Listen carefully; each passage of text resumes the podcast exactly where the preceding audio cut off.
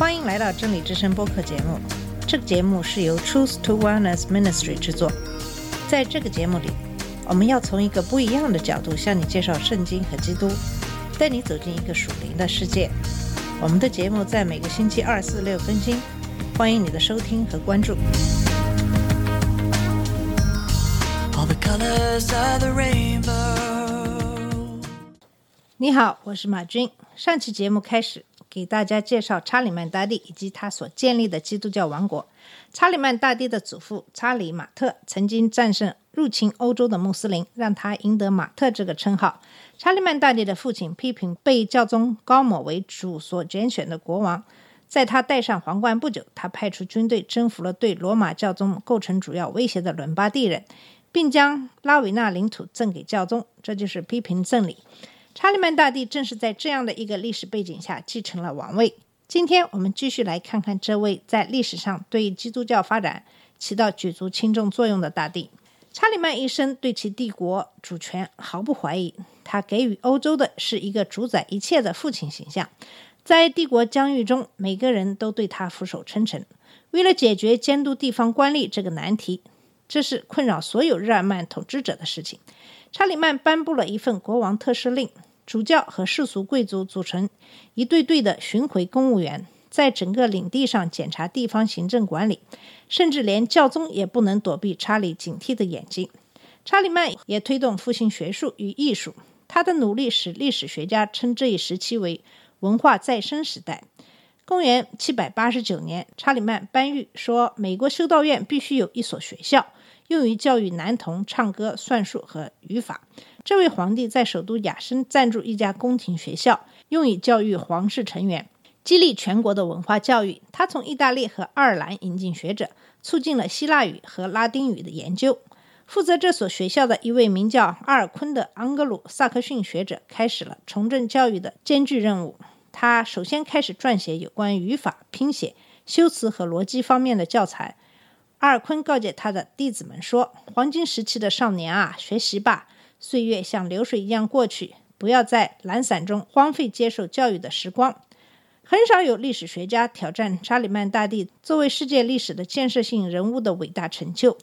从北部的新中心，而非从地中海开始，他在欧洲延伸基督教文明。在经历了三个世纪的无序状态以后，他恢复了法律与秩序。他对文化教育的支持，为后代留下了可以在其基础上继续发展的一笔文化遗产。而且，他所复兴的帝国理念，在欧洲作为一种政治力量，一直持续到公元一八零六年。其实，神圣罗马帝国被另外一个独具风格的皇帝拿破仑·巴拿巴所终结。不幸的是，查理曼帝国不过是残喘之地。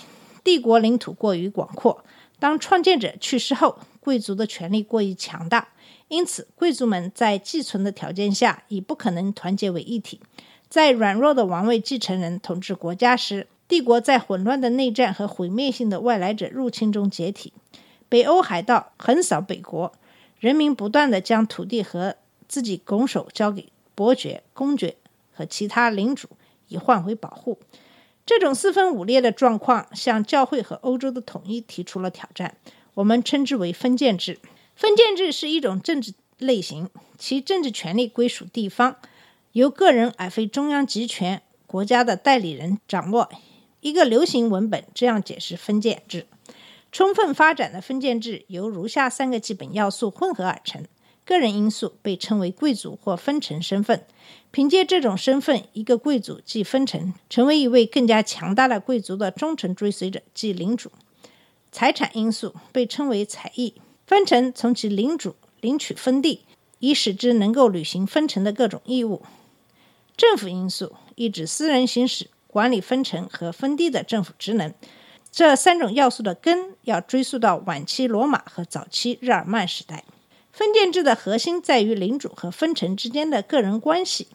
在为人熟知的宣誓效忠仪式上，分臣跪在领主面前，许诺成为他的人。在随后的效忠宣誓中，分臣以圣经或其他某种神圣的物品发誓，他将对领主忠实不二。接着，在授权仪式上，一根长矛、一只手套，甚至是少许麦秆被递给分臣，以表示他们对持有封地的权限。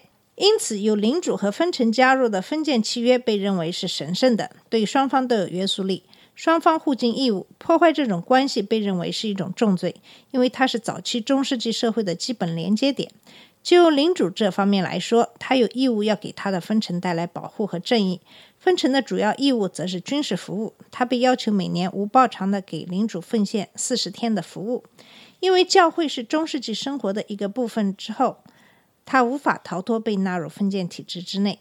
有新的入侵者来自北部的海盗和自亚洲的马扎尔人引发的不安定，迫使教会官员和唯一能够向他们提供保护的权利建立密切关系。法兰西的封建男爵和德意志的国王。主教和修道院院长因此成为分臣，接受封地。为此，他们有义务要履行常规的封建服务。对于这些尊教宗为神高抹的教会牧人的主教来说，忠诚于居于高位的领主是不同寻常的冲突。在十世纪和十一世纪，教宗无权对任何人提出要求。在教宗职位成为罗马地方贵族追逐的一种奖赏之后，该职位也就腐败了。但是，就积极方面来说，教会最终试图影响封建男爵们的行为，使之变好一点。除了努力将基督的美德增加到体现骑士精神和骑士行为规则之中，教会设法对封建福利施加种种限制。在十一世纪，主教们开展了和平之神和休战之神运动。和平之神运动禁止一切掠夺圣地或拒绝放过非战斗人员的人参加盛事。休战之神运动在战争之上建立了休战期，从星期三的日落至星期一的日出，以及某些较长的时期，诸如大斋节。不幸的是，这两场运动总体上没有什么效果。只有在962年，德意志国王奥托大帝在西方复兴了罗马帝国之后，某种统一感才得以恢复。但是，随着这个帝国的复兴，教会和国家之间古老的争斗又来临了。奥托声称他是奥古斯都、君士坦丁和查理曼的继承人，虽然其实力仅仅局限于德意志和意大利。首先，教宗制求助于这位德意志国王的保护，用以反对意大利胡作非为的贵族。一个世纪以来，他们将教宗制变成了一种奖赏。但是，从教会观点来看，这种安排有缺点，因为德意志的国王继续干预教会事务，甚至在教宗选举上也是如此。在十一世纪，教会和国家之间的争论集中在世俗授权问题上。从理论上说，就在就职上，一位主教或修道院院长要顺从于两次受职，其属灵权威由教会官员授予，其封建或市民权威则由国王或某位贵族授予。但是实际上，封建领主和国王控制了教会人员的任命和就职。这种惯例在德意志最为明显。在这里，控制教会是国王权力的基础。德意志教会在本质上是国家教会，教会没有充分做好挑战国王和皇帝的准备。他需要以属灵秩序安置自己的家园。以于公元910年建立的克吕尼重整本尼迪克会为起点，教会开始了一场影响深远的复兴运动。自勃艮第第一家修道院开始。一股强有力的要求改革封建化教会的推动力辐射出来。克吕尼方案作为一场运动，最初是改革修道院，但是最终他要强化神职人员遵守独身誓愿，并杜绝买卖圣职罪，即购买或销售教会职位。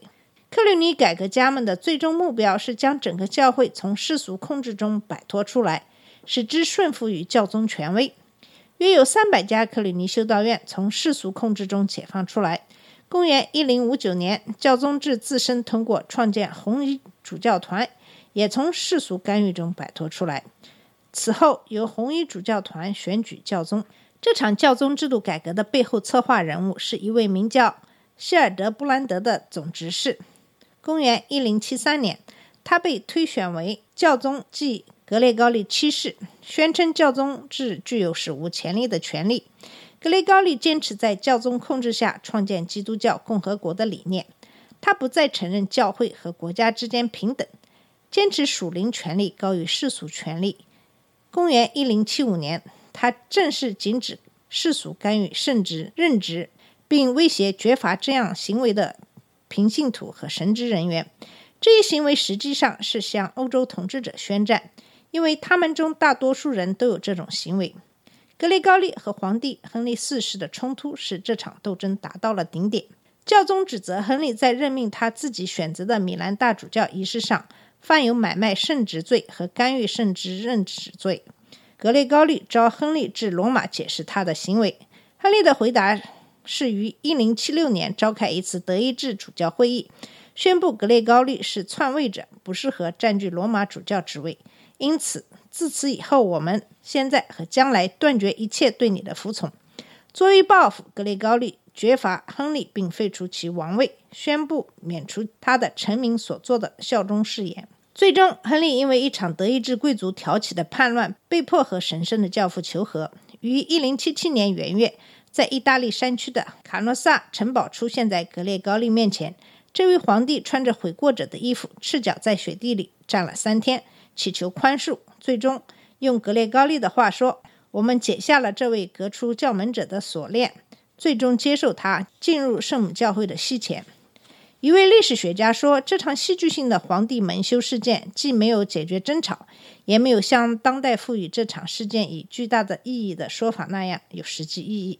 在那个时代，甚至对国王来说，公开补赎是常见的。”但是教宗在教会从平信徒的干预中解放出来，以及提高教宗制的权力和威望方面取得了进展。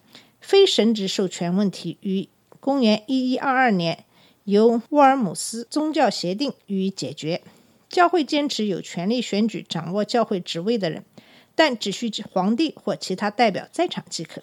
其后的教宗没有为格雷高利的职位理论增加什么新东西。他们像格雷高利一样，坚持认为基督教社会在教宗及有形元首的控制下被组织起来。彼得永久的临在于其继承人即罗马主教之中，保护教宗来防范一切犯错的可能性。格雷高利的许多主张现在看起来不可忍受，但我们必须同意格雷高利及其掌权的继承人代表了对于基督徒来说不可质疑的两个原则：就人的忠诚来说，属灵忠诚优先于世俗忠诚。人的家庭只有在基督里面，只有顺从于神的律法，才能找到真正的团结。中世纪社会远非完美无缺，但是在中世纪期间，欧洲意识到自己是一个统一体，远远超越了神圣罗马帝国不确定的界限。教会获得了一定的权利以及对于人类生活的影响力，他们在很大程度上被有意的利用了。